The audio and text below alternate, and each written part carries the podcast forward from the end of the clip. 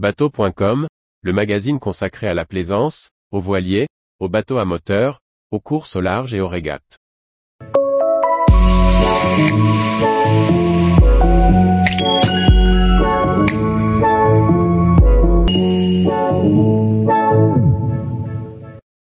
Et si le Club existait vraiment pour protéger votre bateau? Par Anne-Sophie Ponson. Vous pensez être seul maître à bord? Pas si sûr. Peut-être avez-vous un Klabautermann sur votre bateau. Dans le folklore germanique, cet être surnaturel réside dans les navires et il faut en prendre grand soin. Le monde des marins fourmille de mythes et légendes peuplées d'êtres surnaturels, Kraken, Leviathan, Makui, Vlétif. L'océan fait la part belle aux créatures. Il existe cependant des récits qui mettent en scène des personnages plus amicaux que d'autres.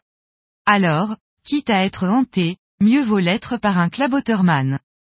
Dans le folklore germanique, le Klabautermann est un être de la race des kobolds, petits lutins domestiques, spécifiques au bateau.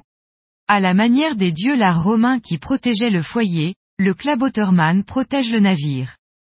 Paul Hermann, dans son ouvrage La mythologie allemande, indique, si le bateau est en train de courir un risque, il avertit par un grand bruit. Si une planche de la coque cède pendant une traversée, il la retient afin que l'eau ne pénètre pas dans le bateau. Si pendant une tempête, le mât se brise, il le maintient bien droit pendant tout le voyage. Considérant les services qu'il peut rendre à bord, le Klabautermann doit être bien traité. Pour nourriture, l'équipage lui offre du lait. Toutefois, il ne faut pas lui offrir de vêtements ou de chaussures, car cela le fait fuir.